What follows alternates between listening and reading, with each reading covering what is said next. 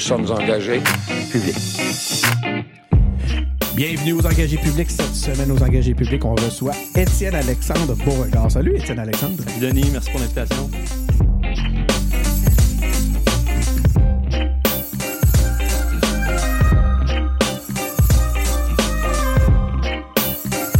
Donc, c'est ça, on reçoit Étienne Alexandre Beauregard. Euh, Étienne Alexandre, ben, euh, merci de te prêter au jeu.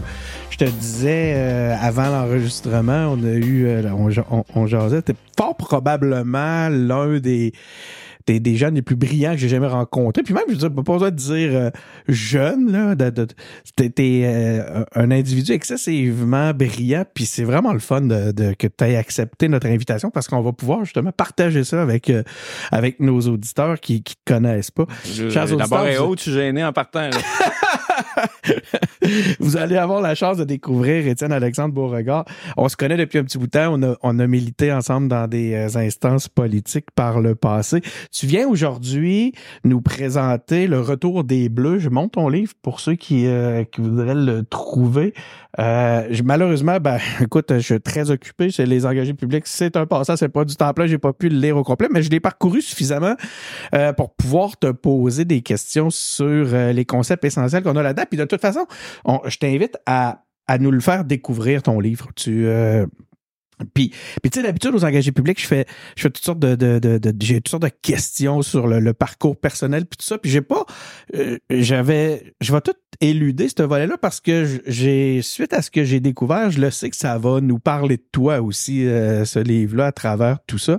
Fait qu'on va apprendre à te découvrir à travers ça. T'as pas l'air d'accord? Ah non, mais d'une certaine manière, on met toujours de soi dans son livre, hein? c'est très vrai. Après, on espère aussi écrire au-delà de, de, sa petite personne. Hein. Je veux dire, ben, si j'avais voulu écrire une autobiographie, j'aurais pas écrit ça. mais c'est pas sous ce sens-là que, que j'allais mettre, c'est que je le sais, parce que je t'écoutais déjà m'en parler, puis euh, je vois déjà là, la, la, euh, la façon que tu défends ce livre-là, ben ça en dit déjà, euh, ça en dit déjà assez long. Fait qu'allons-y. Euh, écoute, le, retour des Bleus, moi, là, ce qui m'a marqué, qui est complètement fou euh, quand tu regardes ça, c'est de voir à quel point on est encore dans le sillon du débat. François-Xavier Garneau, puis Lord Durham. Puis là, les auditeurs doivent m'écouter ben voyons, comme, c'est flagrant en, parcourant le livre, on se rend compte, on dirait qu'il n'y a rien qui a changé, puis que les dynamiques qui orientent nos grands débats puis nos grands combats politiques, même rendus en 2024 au Canada, et plus encore au Québec. Et plus encore au Québec. Mais en fait, cette, cette même, non, mais oui, c'est ça, mais nous, ça nous touche d'une façon euh, extraordinaire. On y pense pratiquement à tous les jours parce que on est la minorité là-dedans, mais c'est, on dirait qu'il n'y a rien qui a changé. Comment t'expliques ça? Puis, puis qu'est-ce qui t'a amené à, justement amener euh, ce livre-là sous cet angle-là? Ben d'abord, tu devines que je suis ton avis. Parce que j'aurais pas écrit un livre sur Lord Durham, François-Xavier Garneau, si je pensais que ça avait rien à dire sur l'époque d'aujourd'hui. Euh, mais en fait, pourquoi est-ce que ça n'a pas changé? D'abord, c'est parce que la condition québécoise devrait rester la même, c'est-à-dire qu'on est toujours 2-3% de francophones dans une Amérique du Nord largement anglophone. Et donc, pour plonger directement dans, le cœur de la matière, puis le raconter de manière plus narrative que seulement euh, descriptive, qu'est-ce que euh, je remarque, qu'est-ce que j'ai vu dans ce débat-là qui euh, vaut la peine d'être exploré aujourd'hui? C'est, bon, Lord Durham se passe de présentation au Québec, on sait c'est l'envoyé de Londres après les rébellions patriotes qui est là pour un peu enquêter. 1800. 37, 38. Lui arrive en 39 euh, pour voir un peu ce qui s'est passé, c'est quoi la sortie de crise, etc. Et là, Durham, ce qui est intéressant en fait, puis ce qui euh, a vraiment piqué ma curiosité puis qui a probablement mené ce livre-là, c'est quand j'ai lu un peu sur les travaux qui avaient été faits sur lui, que j'ai appris que Durham, c'était pas, d'abord, c'était pas un raciste. C'était pas non plus un conservateur. C'était au contraire un homme progressiste, un, un, penseur éclairé. On nous l'a présenté comme un raciste au Québec, hein? Ben, ben c'est sûr, parce qu'il disait euh, vous êtes tellement euh, médiocre que vous devriez vous assimiler. C'est sûr que quand tu le reçois comme ça, c'est pas particulièrement flatteur. puis ça, excuse-moi, je fais un petit aparté puis je te laisse poursuivre. C'est ce qui, qui m'a frappé. Je me dis, coudon, on nous dit encore ça aujourd'hui. Comment ah. ça? Mais euh, tout ça pour dire, c'est qu'il le disait de manière beaucoup plus sophistiquée. Euh, parce que, comme je disais, Durham, c'est un, un un disciple intellectuel de John Stuart Mill, qui est encore aujourd'hui un des penseurs du libéralisme progressiste, qui était justement même très progressiste pour l'Angleterre. Et quand il arrive ici, ben, il part avec ses a priori idéologiques qui sont que l'attachement à la tradition, euh, l'attachement à la culture, l'attachement à ce qui nous précède, ben, c'est un frein au progrès et c'est un frein à la modernité. Lui, il l'a pensé en Angleterre, il l'a pensé encore plus quand il est arrivé au Québec, puis qu'il a vu les francophones d'ici, puis qu'il a dit bon Dieu, Mais c'est pas les Français de la Révolution, c'est les Français de l'ancien régime. C'est pour ça qu'il Mhm. parle d'un peuple. Écoute, c'est un peuple quelque chose comme vieux euh, dans un- une époque euh, neuve et euh, essentiellement un peuple arriéré dans une époque révolutionnaire. C'est comme si, à ses yeux, les Canadiens français, c'est une espèce d'anachronisme. Et c'est pour ça qu'il dit, il dit, c'est pour votre bien que je veux que vous C'est ça, assimiliez. lui, il s'en venait Ben nous oui, sauver avec Exactement, parce qu'il dit, je vois des gens qui sont retournés sur leur tradition, qui pensent d'abord et avant tout à ce que euh, leur culture, que leur manière de vivre se rende à la génération suivante, alors qu'ils devraient se préoccuper davantage de comment est-ce qu'on peut progresser, comment est-ce qu'on peut devenir plus éclairé, comment est-ce qu'on Mais- peut accueillir la modernité. Quand, quand on écoute la, la, la télé de Toronto, on entend encore ça. Euh, Quand on lit la Gazette, quand on lit le National Post, c'est sûr, ben oui. Puis que euh, je faisais le lien, j'ai écrit un texte dans le Journal de Montréal là-dessus à l'époque, les commentaires d'Amir Attaran sur euh, l'Alabama du Nord, pour moi, ça s'inscrit là-dedans. Tu sais, C'est Mhm. l'espèce de, de position d'en haut, un peu surplombante, un peu justement, tu sais, très éclairée, puis on regarde ça, puis on dit, ah là là, vous avez pas encore compris, il va falloir qu'on vous l'enseigne à votre place, dans le fond. Mhm. Puis cette espèce de condescendance-là, euh, d'abord, oui, elle existe encore au Canada anglais, mais elle existe encore dans le camp, dans le camp progressiste, j'ose croire. Puis progressiste au sens du rapport à la nation. Là. Comme, euh, comme je disais, c'est pas un débat euh, gauche-droite sur l'économie que je mets en scène dans ce livre-là, parce que, bon, Mhm. des- autant des bleus que des rouges, tu sais, il y a eu des bleus de droite, Maurice Duplessis, il y a eu des bleus de gauche, René Lévesque, il y a eu des rouges de gauche, Adélard Godbout, il y a eu des rouges de droite, euh, Jean Charest, Philippe Couillard, etc. Donc, c'est pas ça le débat dont il est question ici. C'est vraiment la question, notre le- rapport à la culture, tu sais, À- Et à l'identité. et à l'identité. Est-ce qu'il est progressiste, c'est-à-dire la culture, c'est un peu un boulet, c'est une chape de plomb dont il faudrait s'émanciper pour devenir vraiment nous-mêmes?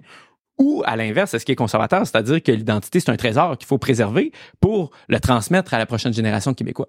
Mais est-ce que c'est parce que c'est la culture québécoise ou canadienne-française à l'époque euh, qui euh, qui le regarde, qui pense ça ou c'est il pense ça aussi dans un autre dans un contexte anglo-saxon par exemple? Dans un contexte anglo-saxon, à ce moment-là, est-ce que lui-même n'est pas un conservateur? Ben, c'est sûr que nous, on a un point de vue comme francophone où on voit Durham arriver, on le voit comme être particulier, on le voit comme Canadien-anglais. Mais Durham, euh, pas comme Canadien-anglais, je m'excuse, Comme britannique, comme britannique. comme britannique Euh, mais Durham, lui, se concevait comme universel. C'était l'homme avec ça. un grand H. Pour lui, euh, il était justement porteur de l'émancipation. Il n'était pas porteur d'une tradition. Mais ça, Et- ça vient pas avec justement l'esprit colonisateur? Ben, c'est sûr qu'il y a une part de ça. C'est pour Mhm. ça que euh, je parle à la fin du- de la, la, la convergence un peu entre cette vision-là étroite du progressisme puis l'impérialisme. Parce qu'il y a un lien qui est très, très, très étroit entre les deux. Tu sais, l'impérialisme, c'est quand même ça. C'est arrivé quelque part, tu dis, ben moi, je suis éclairé, je peux vous montrer la voie du progrès. Il va falloir que vous abandonniez vos us et coutumes un peu barbares pour vous assimiler justement à cette vision supérieure de civilisation. Mais... euh, Qui ça donne à être la Oui. civilisation mais anglo-saxonne? ça, c'est un hasard. Parce que, comme ils disent, c'est elle qui est universelle. Ah, OK. Ben oui, et, euh, eux, ils, se pensent pas comme les défenseurs de quelque chose de particulier. Tu sais, si on demandait à Durham, êtes-vous un nationaliste? Il dirait, ben non. Il dirait, non, le nationalisme, c'est la barbarie, blablabla. Puis il dit, vous savez, il y a même des nationalistes britanniques pas éclairés du tout, qui voudraient pas qu'on embarque dans une aventure coloniale. Oh, quelle histoire! Mais c'est vrai. Puis c'est quelque chose qui est, qui est quand même intéressant quand on regarde dans la pensée européenne. Ceux qui ont été les plus grands défenseurs du colonialisme, ça a été les progressistes, historiquement. Parce que les conservateurs, ils voyaient pas le but. Ils disaient, ouais, mais si euh, notre but, c'est d'administrer euh, notre pays, faire durer euh, nos traditions, blablabla, ben pourquoi vous voulez ailleurs? Je comprends pas. Pourquoi vous voulez aller dans un autre océan? tu sais? Donc, C'est tout comme- ça y a part pas d'une belle intention. D'une soi-disant belle intention. Ouais. Et ça nous amène de l'autre côté du miroir un peu, dans la pluralité du conservatisme. Parce que Ouais. si euh, Durham, lui, parle à travers un, un point de vue qui se veut homogène partout, puis là-dessus, oui, on peut faire un lien avec une certaine vision du Canada qui dit ça doit être partout pareil d'un océan à l'autre et qui est assez intolérante dans les différences substantielles comme celle du Québec. Mais à l'inverse, le, le conservatisme, c'est pour ça que, euh, par exemple, les conservateurs canadiens-anglais sont assez mal aimés et mal compris au Québec parce qu'on conserve pas la même chose. Eh ben voilà. Fait que c'est pour ça qu'à l'inverse, euh, les conservateurs brésiliens ou les conservateurs indonésiens, ben c'est sûr qu'ils n'ont pas les mêmes combats que les conservateurs québécois parce qu'ils ne conservent pas la même affaire. Ils n'ont pas la même tradition. Exactement. Puis c'est ce qui me fait demander, moi, est-ce qu'il existe, si on regarde le Canada au sens des deux, des, des, des, des deux, nations. Puis là, bon, euh, on pourrait intégrer aussi les, les nations autochtones là-dedans. Ça, ça viendrait complexifier le débat. Mais si on le regarde seulement sous l'aspect euh, du choc entre les, la nation euh, québécoise et canadienne, à ce moment-là, est-ce qu'il n'y a pas un, non-sens, une impossibilité d'existence d'un conservatisme canadien par le fait qu'ils conservent pas la même chose chacun? Ben, est-ce qu'il peut avoir une seule vision de la chose je pense effectivement que la réalité qu'il y a deux Au nations de au Canada fait en sorte que non. Mais quand on regarde historiquement, puis ça c'est quelque chose que j'ai plus exploré dans le schisme identitaire, donc euh, pas dans celui-là, mais il est toujours en vente euh, dans les librairies. Tu fais ta promo ici. Là, Ah oui, c'est ça, c'est là qu'il qu'il faut que je fasse ma peau. Parfait, euh, elle est faite. Euh, je, je me suis intéressé à une vision ancienne du Canada. En fait, la vision du Canada qui a été remplacée par la réforme constitutionnelle de Pierre Trudeau. Parce qu'il faut se rappeler quand même que le fondateur du Canada, Johnny MacDonald, c'est un conservateur. Et il n'a pas fondé ce pays-là tout seul. Il l'a fondé avec Georges-Étienne Cartier. Et encore une fois, moi je trouve que qu'on soit d'accord ou non, qu'on soit fédéraliste, qu'on soit souverainiste, là n'est pas le débat. Ce n'est pas anecdotique que Cartier est un conservateur et que c'est McDonald qui a entendu ce plaidoyer-là pour dire on peut pas avoir un même régime d'un océan à l'autre. Au contraire, Mhm. si on veut réussir cette fusion administrative-là des, des colonies qu'on on veut fusionner, marche. il faut donner aux Canadiens français à l'époque leur État sur lequel ils vont avoir une mainmise sur des services essentiels comme l'éducation, par exemple, où ils vont pouvoir garder leur code civil, ils vont pouvoir faire ça. Puis ça, je pense que si ça avait été un libéral, ça aurait peut-être pas passé. Donc, Et- le Canada, ça serait, aurait peut-être pas existé tout court si ça avait été un libéral. Ben, avait- Tu sais, quand on regarde, Parce qu'on- ça, c'est c'est pas des débats que je couvre dans mon livre, mais c'est un débat intéressant, fait que jetons-nous-y. Euh, les rouges de l'époque, euh, Antoine Dorion, etc., eux voulaient pas l'annexion au Canada, ils voulaient l'annexion aux États-Unis. Après, on peut se demander Hmm. euh, ce que serait le Québec aujourd'hui. mais euh, tout ça pour dire que non, effectivement, c'était c'était vraiment un pacte qui est issu d'un d'un moment particulier. Mais si on regarde ce Canada conservateur-là, qui, n'est plus à bien des égards, c'était quoi la sensibilité qui venait là? Euh, c'est des auteurs comme Donald Creighton, qui est le biographe de MacDonald, comme George Grant, qui était un professeur à l'Université McGill, si je ne m'abuse, qui a écrit Le Man for a Nation, qui est un livre euh, très admiré parmi les conservateurs canadiens anglais, dont on connaît pratiquement pas l'existence au Québec. Euh, ces gens-là, il y avait une vision du Canada qui était un peu le, comment dire, en opposition aux États-Unis. Évidemment, ça, ça n'a pas changé, mais le pendant conservateur des États-Unis. Parce qu'il faut se rappeler que c'est les loyalistes, hein, ceux qui n'ont pas accepté la Ouais. révolution, qui sont montés vers le haut et qui, quand ils se sont donnés une euh, constitution, d'abord, l'ont gardée sous l'autorité de la reine et surtout, on dit le but de la constitution, comme ils disent en anglais, c'est peace, order and good government. Donc, c'est vraiment très opposé Ouais. à- au credo américain de life, liberty and pursuit of happiness. Tu sais, quand on compare là-dessus, on comprend un peu c'était quoi ce Canada conservateur-là, dont très peu vont se revendiquer aujourd'hui dans l'espace public, mais qui a quand même existé à une Mm. certaine époque. et qu'on a hérité. Euh, oui, ben, peut-être, oui. dont on a hérité avec, avec l'évolution de cette mentalité-là. Mhm, ben, avec l'état de nos institutions, du moins. Écoute, les, les- j'aimerais ça avant que tu euh, que ailles plus loin, qu'on on parte ça de la bonne, euh, vraiment de la bonne caméra, mais qu'on parte ça de la bonne façon. Euh, Tu, tu nous parles, tu mets en opposition le principe rouge, le principe bleu. Euh, Peux-tu commencer par nous faire, ben là c'est sûr, tu sais, déjà je t'ai déjà amené sur à, à en traiter une bonne partie, mais peux-tu nous faire la, la distinction dans la façon dont la façon dont tu nous le présentes au point de vue des valeurs, Mhm.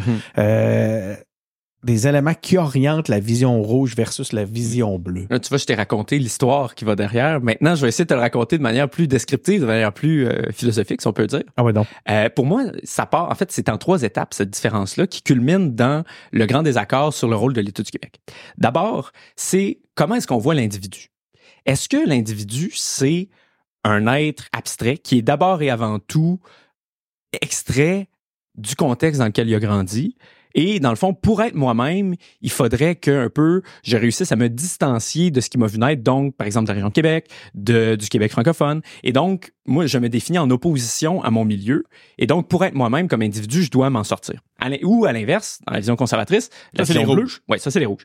Et dans la vision bleue conservatrice, est-ce que au contraire, je ne suis pas pleinement moi-même justement parce que je suis le produit d'un milieu et tout et tout, et donc je ne peux pas vraiment être c'est Alexandre Beauregard si on considère pas que je viens d'une région, que je viens d'une nation, Cap rouge. de Cap-Rouge et qu'il y a certaines, euh, certains attachements justement qui m'ont forgé. Ensuite, là, euh, on, a, on a ça qui est posé, la nature d'un individu. Après ça, comment est-ce qu'on envisage la politique? Dans le côté rouge, c'est un idéal qui est pensé en, abstraction, en opposition à ce qui existe déjà, et qu'on va essayer de, faire atterrir sur Terre, en fait. Puis pour moi, le plus grand exemple de ça, c'est le marxisme. Hein, c'est la société sans classe, c'est l'idéal avec un grand I, et ben, il faut il faut l'imposer. Ça a été imposé comment? Par le passé, par la Révolution, etc., toutes sortes d'expériences peu heureuses. Mais tout ça pour dire, cette vision progressiste-là d'un peu de la pratique politique, c'est l'opposé de la vision conservatrice, qui va dire, OK, le monde est tel qu'il est en ce moment, c'est pour une raison, euh, ça vient d'un parcours. Et s'il y a certaines, je sais coutumes, s'il y a certaines pratiques, s'il y a certaines choses qui sont encore là aujourd'hui, c'est parce que dans le fond, ils ont été adaptés à passer à travers le temps. Et donc, elles sont précieuses de par ce fait. Et quand on construit, comme dit Edmund Burke, qui est le père philosophique britannique du conservatisme, est-ce qu'il faudrait pas reconstruire dans le, dans le style de l'édifice? Ça, c'est pour la pratique. Mm -hmm. Et finalement, c'est la vision du temps qui donne aux deux grandes familles philosophiques que je décris le, le qualificatif de progressiste ou conservateur. Quand on est un progressiste, on va se dire ben justement, on a une vision un peu linéaire du temps. On se dit, on, on passe d'un hier qui est un peu poche vers un demain qui va forcément être meilleur. Et donc, plus on va s'éloigner d'hier, plus on va se rapprocher de demain, et donc mieux ça va aller. Donc, il faut faire table rase. Un peu, un peu. Et euh, à l'inverse, quand on est un conservateur, ben, on va se demander, OK, qu'est-ce qui était présent hier, qui est encore présent aujourd'hui, puis que je voudrais qu'il soit là demain? Donc, c'est d'essayer un peu de trouver le fil rouge ou le fil bleu, tu me pardonneras l'expression, qui fait le lien un peu entre ces différentes époques-là. On évolue en gardant ce qui est bon. Eh oui, puis surtout en, en souhaitant conserver ce qui est bon. C'est une préoccupation définit. active pour ce qui nous définit puis ce qu'on veut qu'il continue de vivre. Fait que, donc, tout ça pour dire, vous voyez un peu, la, le tableau est posé sur les deux familles idéologiques, les rouges progressistes, les bleus conservateurs que je décris. Et au final, euh, comment est-ce que ça atterrit dans la joute politique québécoise et occidentale? C'est, à mon avis, dans un désaccord autour de la place euh, de l'État et surtout de son rôle envers l'identité, envers oui, la culture. Tantôt, tu as parlé euh, du rôle de l'État du Québec, du grand. Oui. Du grand, du grand conflit autour. Exactement. Parce que quand on est bleu et qu'on se dit, donc, le but, c'est qu'il y a une certaine vision de la tradition, une certaine vision de l'identité québécoise qui perdure, on se dit aussi que euh, l'État québécois a une mission par rapport à ça. C'est évidemment, disons, l'acte législatif le plus impré impressionnant et important de ça, c'est la loi 101 qui va dire à partir de maintenant, euh, la, langue officielle, la langue officielle du Québec, c'est le français. Ça va être la langue aussi de l'école de la justice, de l'affichage, etc. Mais qui amène des limitations au point de vue des libertés. Exactement. Et euh, même chose pour la loi 21. T'sais, on va dire à partir de maintenant, on a une certaine manière de vivre qui est laïque et ça implique des limitations au point de vue des libertés. Dans une parce vision qu'on veut conserver. Voilà, parce qu'on veut conserver une certaine idée du vivre ensemble, une certaine idée de la culture. Dans la vision bleue, c'est légitime.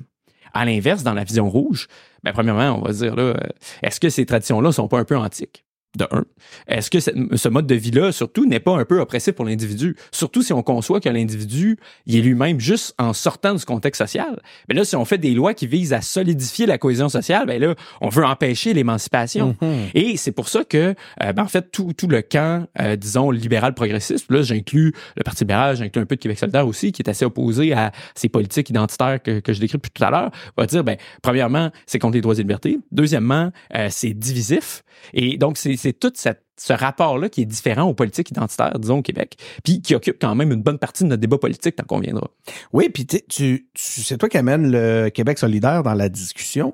Est-ce qu'il n'y a pas justement une possibilité, euh, ou est-ce qu'il serait pas préférable au Québec d'avoir un nationalisme progressiste? Est-ce que ça existe, cette notion-là? Ben, c'est sûr que ça dépend de ce qu'on entend par progressiste. Euh, si c'est la, la, vision usuelle, c'est-à-dire de gauche sur l'économie, ben on peut dire oui. Par exemple, mais moi, à mes yeux, René Lévesque, c'est un conservateur de gauche dans le sens que sur la question identitaire, de la manière dont je pose le débat, il tombe certainement dans le camp conservateur. Il y a des, des historiens que, que j'admire, comme Xavier Gélina et Éric Bédard, qui ont écrit euh, des textes superbes pour expliquer que René Lévesque, tout, euh, tout homme de gauche qu'il était sur les questions social-démocrates, était quand même quelqu'un de conservateur au sens où il se pensait dans la continuité du euh, combat nationaliste québécois.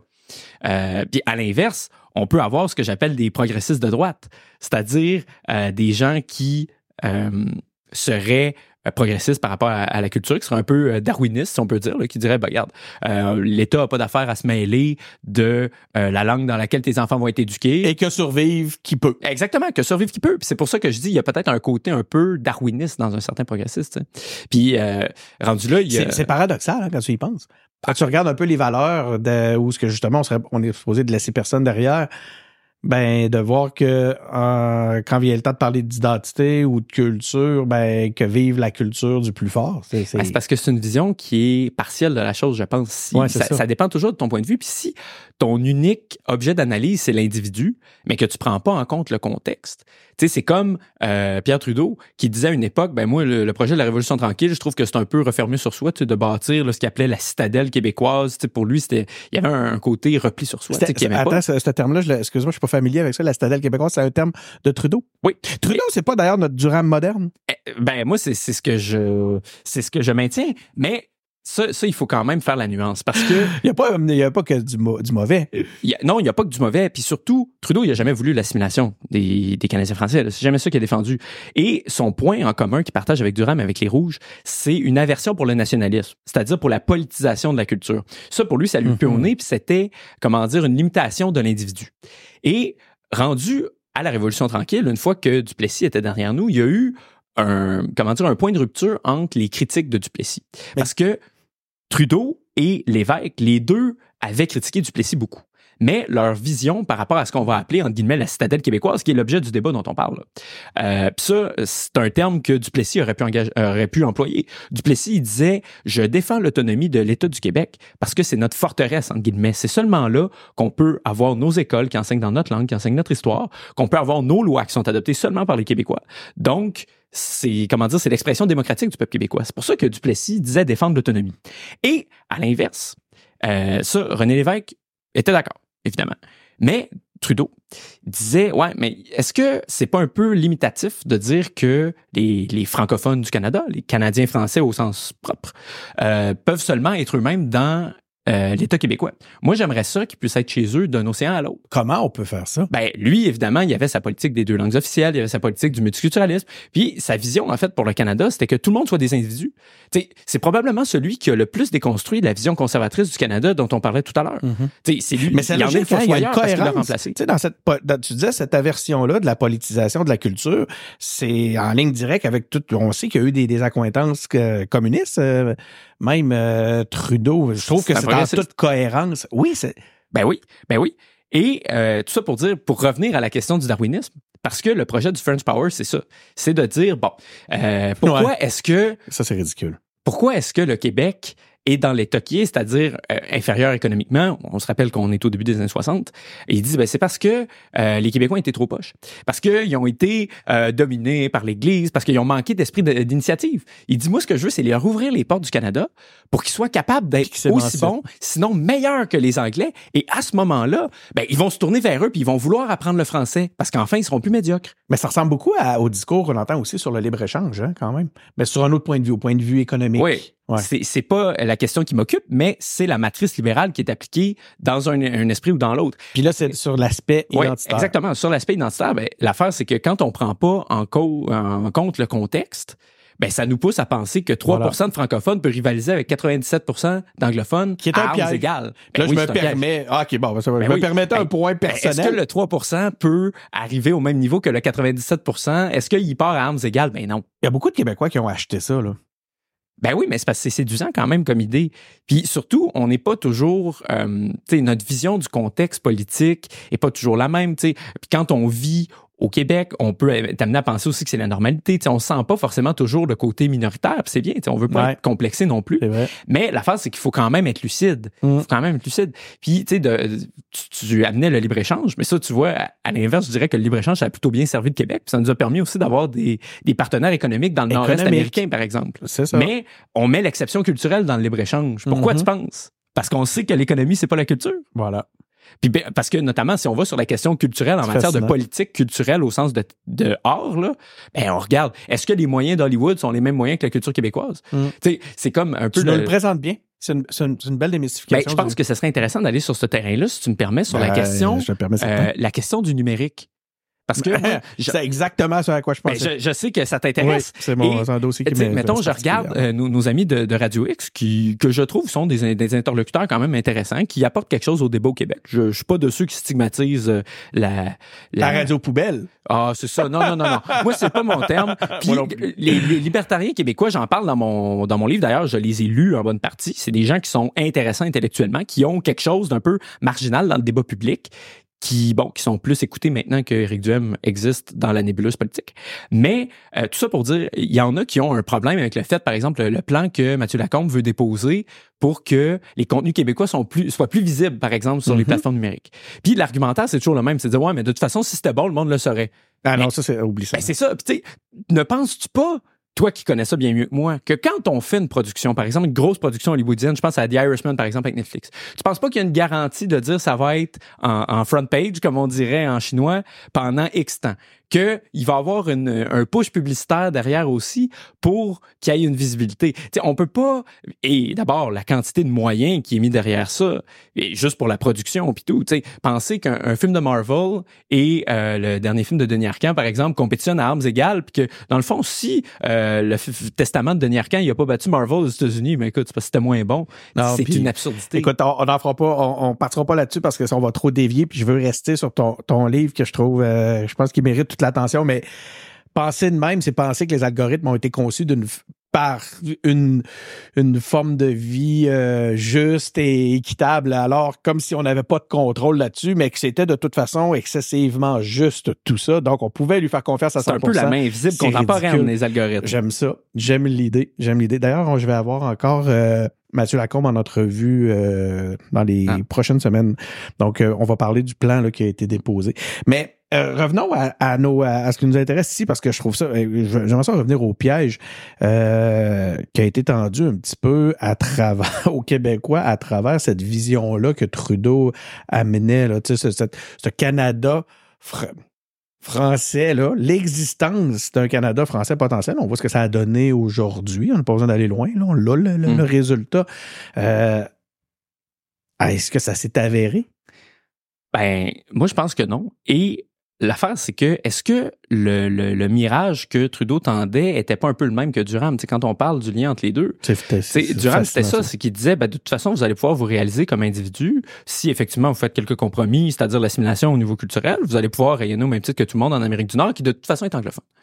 Et la réponse québécoise à ça, depuis bien avant, par ailleurs, le, le projet souverainiste, c'est quelque chose qui dépasse ça de loin, à partir de François-Xavier Garneau qui était contemporain de Durham, là, notre premier grand historien national, qui était d'ailleurs lui-même un patriote, un esprit éclairé par les standards de l'époque, qui admirait beaucoup le modèle républicain euh, américain. C'était pas du tout un, clérico-conservateur, blablabla, mais c'est quand même quelqu'un qui tenait à la particularité québécoise, qui disait, moi, c'est la première chose que je veux protéger, c'est ma boussole.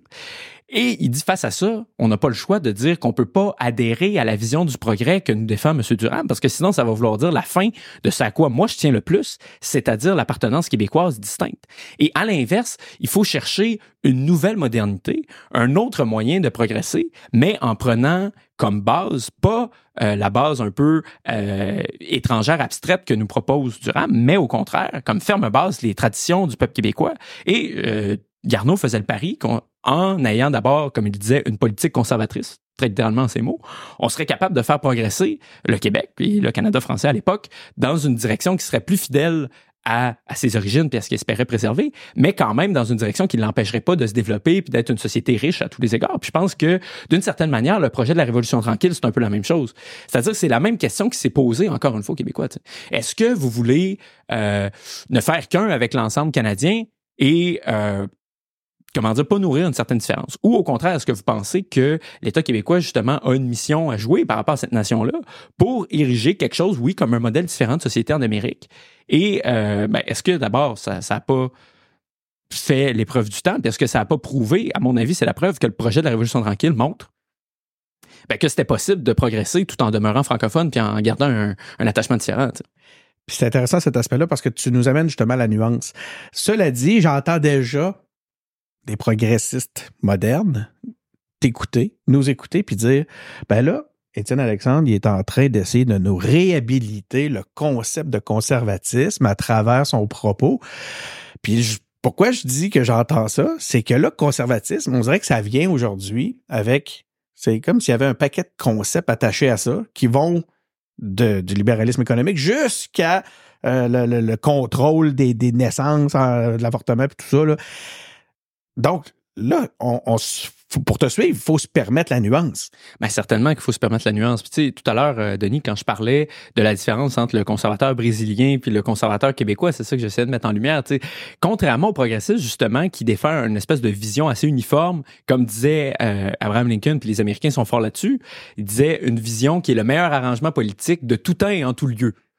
C'est très prétentieux comme vision déjà, puis c'est comment dire, c'est prendre possible. Voilà, est-ce que c'est possible? Et à l'inverse, le conservatisme est plus humble et dit, moi, je prétends pas parler pour tout le monde et je ne défends pas les traditions euh, des Canadiens anglais qui sont les leurs, les traditions des Américains qui sont les leurs. Moi, voici la tradition que j'espère faire perdurer. Et ça, c'est ce qui est toujours difficile, surtout en philosophie, quand on est un peu plus dans le domaine des idées puis de l'abstraction, de Mhm. définir une idéologie qui est très située, qui est très ancrée dans un contexte historique, un contexte politique, un contexte social. C'est toujours un peu la difficulté. C'est pour ça que le conservatisme, c'est un peu l'idéologie indéfinissable d'une certaine manière. Écoute, la- dans le livre aussi, à un moment donné, tu parles de, tu reviens avec le concept de modernité alternative. Moi, j'ai accroché, euh, j'aime ce genre de terme-là, mais est-ce que tu peux nous le définir? Explique-nous la modernité. De quoi, de quoi tu parles quand tu nous parles de modernité alternative? Ben, euh, ça revient un peu à ce que je disais tout à l'heure quand je parlais de Garneau, euh, qui, en fait... En euh, fait, c'est lui qui offrait ça, là, hein? Oui, oui, oui, tout à fait. C'est une autre vision de la modernité. Je pense pas qu'il disait dans ces termes-là. Je veux hein, pas mettre ça. de mots dans la bouche de notre ami Garneau.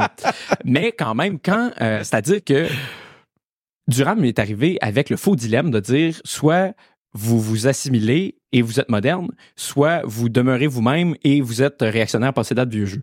Donc, euh, à cela, Garneau répondait, ben, n'est-il pas possible de progresser, mais selon nos règles à nous, et donc selon une version autre que celle euh, proposée par Durham? Puis je pense que quand on regarde l'état du monde aujourd'hui, euh, il y a beaucoup de nations, notamment comme le Québec, qui sont accédées à la modernité démocratique, c'est-à-dire qui ont un État démocratique où ils sont capables de prendre leur choix par eux-mêmes, le pouvoir arrive au peuple, etc., mais qui font pas forcément les mêmes choix que euh, le modèle anglo-américain. C'est sûr que nous, quand on est euh, situé en Amérique du Nord, ben, ce qu'on voit d'abord et avant tout quand on regarde l'international, c'est souvent les États-Unis.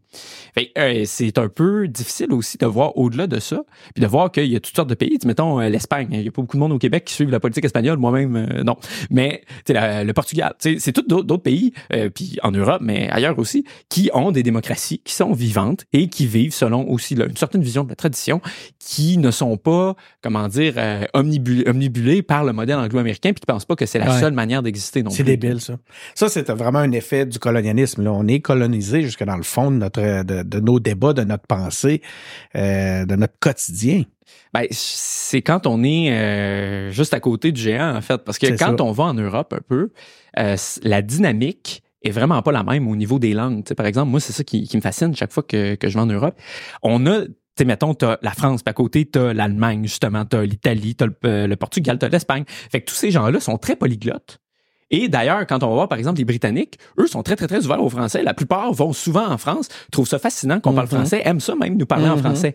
Mais vu, justement, vu qu'on a une dynamique qui est bien plus éclatée, on est capable d'avoir un meilleur panorama sur justement le, le pluralisme qui existe aujourd'hui dans la modernité, alors que quand on est en Amérique du Nord, Mhm. on est comme un peu la, la, la souris à côté du géant. On regarde ça, on se dit, mon Dieu, il y a juste eux. tu sais. Puis on se définit beaucoup à, à travers cette, euh, cette relation-là. Euh, écoute, ben, ça fait déjà un petit moment qu'on euh, qu'on parle de tout ça. On n'a pas eu. euh, euh, y a-tu. Là, toi, ça sort quand ce livre-là exactement? Ah, c'est sorti en librairie quelque part entre le 22 et le 24 janvier, As-tu mais bref, c'est déjà dans toutes les bonnes librairies. Parfait, ben, de- tu l'es à notre caméra. La, la, la, as-tu commencé à avoir un peu de retour? T'as-tu, euh, tu euh, en entends- entendu un peu? Oui, euh, oui, ben, j'ai quelques lecteurs rapides euh, qui l'ont lu, qui me, qui me l'ont envoyé. Il y a aussi euh, Louis Cornelier qui a fait une chronique dans le Devoir. euh, bon, là, j'ai dit la fin de semaine passée, mais je sais pas quand ça va être Ouais, diffusé. ouais. là.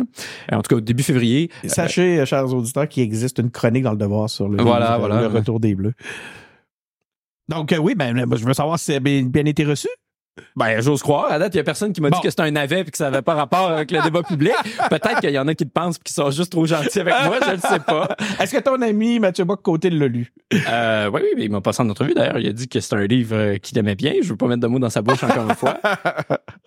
OK. Elle est, euh, ben écoute, je t'avais dit qu'elle allait pas. Ben en fait, je vous ai dit, chers auditeurs, euh, qu'elle allait pas avoir de volet un peu plus personnel euh, parce que on voulait se concentrer sur le livre. Mais je vais quand, je t'ai quand même gardé quelques petites questions euh, personnelles qui vont nous permettre de mieux comprendre euh, qui tu es, puis euh, quelles sont surtout euh, tes inspirations. En fait, ce que j'aimerais savoir. Euh, euh, Étienne Alexandre, c'est que tu... Euh, je voulais savoir ton film préféré. Es-tu capable? T'as-tu un grand, un grand cinéphile? Euh, J'aime le penser, probablement pas autant que d'autres. Il arrive tout le temps la fois où je rencontre un critique de cinéma qui me rencontre, il me fait rendre compte que je suis un, Que un, un minus dans l'univers du cinéma. Mais je suis un grand fan d'Alfred Hitchcock, par exemple. OK. Et euh, Psycho en particulier, qui est mon film préféré. Mais bon, Ce qui est un, slasher génial, movie, c'est pas ce qui informe mon écriture. Euh, on, on avertit tout de suite les auditeurs.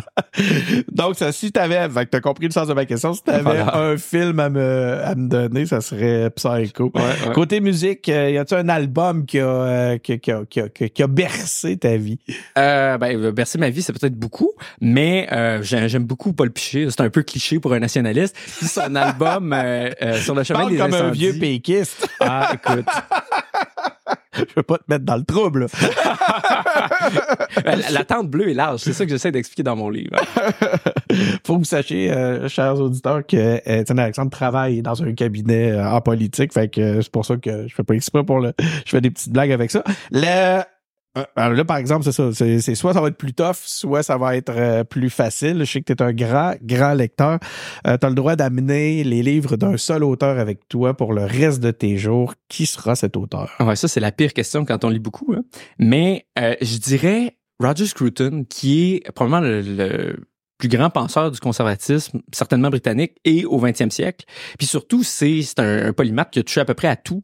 Euh, C'était quelqu'un qui est intéressé par l'esthétique, par euh, l'architecture, par la musique, même par le vin. Il a écrit un livre sur la philosophie du vin.